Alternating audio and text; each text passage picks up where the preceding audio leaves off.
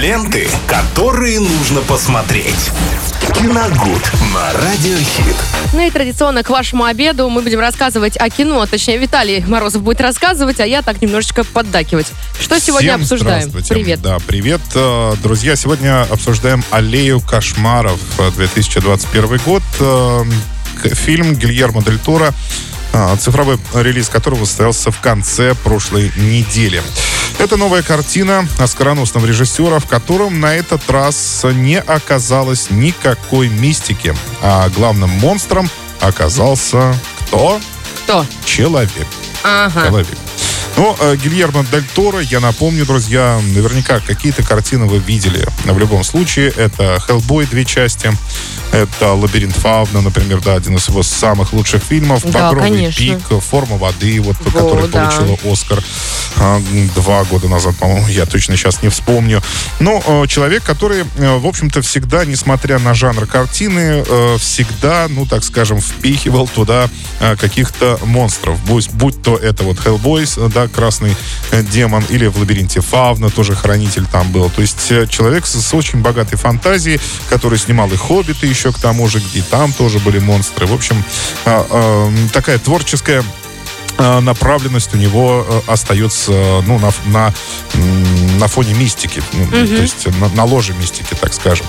И вот э, первая картина, в которой как раз всего этого вообще не оказалось. Рассказывает она о Стэне Карлайле. Э, на дворе 1939 год. Стэн Карлайл очень загадочный мужчина.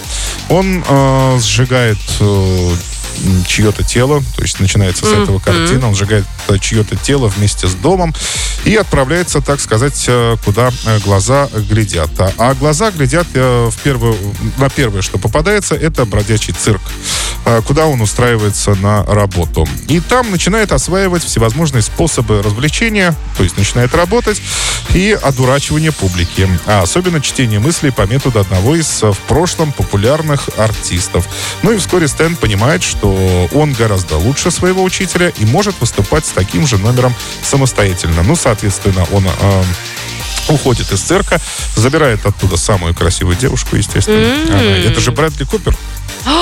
Да что ж ты раньше-то не сказал? Да, я сижу тут скучаю. А это, оказывается, Брэдли. Теперь Брэдли можно Купер. фантазировать. Да, он забирает оттуда самую красивую девушку, она становится его женой, и, соответственно, партнершей по выступлениям, и он уезжает в Нью-Йорк, становится довольно успешным медиумом, как он сам себя называет, читает мысли, угадывает прошлое и будущее и так далее. Но всем, всем э, ну, зрителю понятно, что, конечно, это он делает не самостоятельно, то есть, а при помощи тех уроков, которые дал ему вот тот старый учитель э, в бродячем цирке.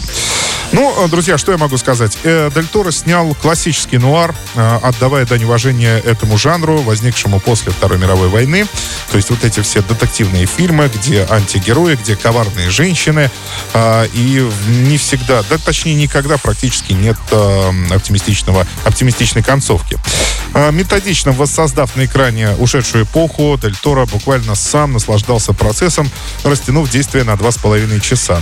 У многих критиков возникли к этому как раз э, претензии, что фильм идет слишком долго, но вы знаете, я посмотрел и ну как-то совершенно не замечал э, тайминга никакого. То есть э, история была рассказана очень интересно.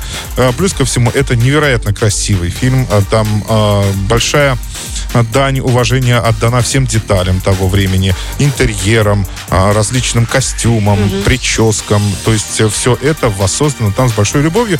И смотреть на это действительно очень интересно. Но в первую очередь это все-таки красивая картина, потому что э, история в фильме и увлекательна, да, времени просто не замечаешь, но э, вот эта классическая история взлета и падения амбициозного антигероя, а Брэдли Купер здесь антигерой однозначно, э, невероятно красивая картина, она затмевает своей красотой, местами, даже невыразительную мотивацию персонажа. Это тоже там присутствует, но вот этот блеск и лоск, да, который льется буквально э, патокой вам с экрана, э, он затмевает глаза, и вы готовы простить Дель Торо, ну, такие не, ос- не особо крупные крупные косяки в этой картине. Так что, м, по мне, фильм отличный, знаете, э, и по поводу двух с половиной часов, ну, назовите мне картину такую, знаете, от именитого режиссера в последнее время, или крупный блокбастер, бас, Меньше двух часов, крупный двух лишним не блокбастер, бывает, крупный, да. крупный проект, да, который идет меньше двух часов. Ну что смеяться, нет такого сейчас уже. Там, знаете, полчаса больше, полчаса меньше уже никакой роли не Ну играет. да, Если согласна. картина заявлена на 120 минут, правильно? Вот, так что я рекомендую к просмотру, если вы действительно хотите э, посмотреть не то чтобы что-то давно забытое такое, да, а для того, чтобы просто разнообразить э, свой вечер и, например, э, ну, уйти от, опять же, каких-то блокбастеров, боевиков там, или что-то такое, что чего-то такого современного. Сменить декорации, скажем. Да, сменить декорации, и как раз эта картина подойдет вам лучше всего. Здесь еще, плюс ко всему, фантастический каст. Это уже выше названный Брэдли Купер. Там же Кейт Бланшет играет, Тони Калет прекрасная, Уильям Дефо. м, Он как-то застрял в одном времени и совершенно не стареет. Абсолютно. А Ричард Дженкинс, Руни Мара там вот играет девушку, да? Вау. а, Брэдли Купера, Рон Перлман, то есть это такой актер, который постоянно в фильмах Дель Торо снимается. Ну, в общем, действительно, каст очень убойный. Э, Хорошая картина, можно посмотреть. Категория 18+, не забывайте. А скажешь еще раз название? А, Аллея кошмаров. Все, теперь понятно. Ленты, которые нужно посмотреть. Киногуд на Радиохит.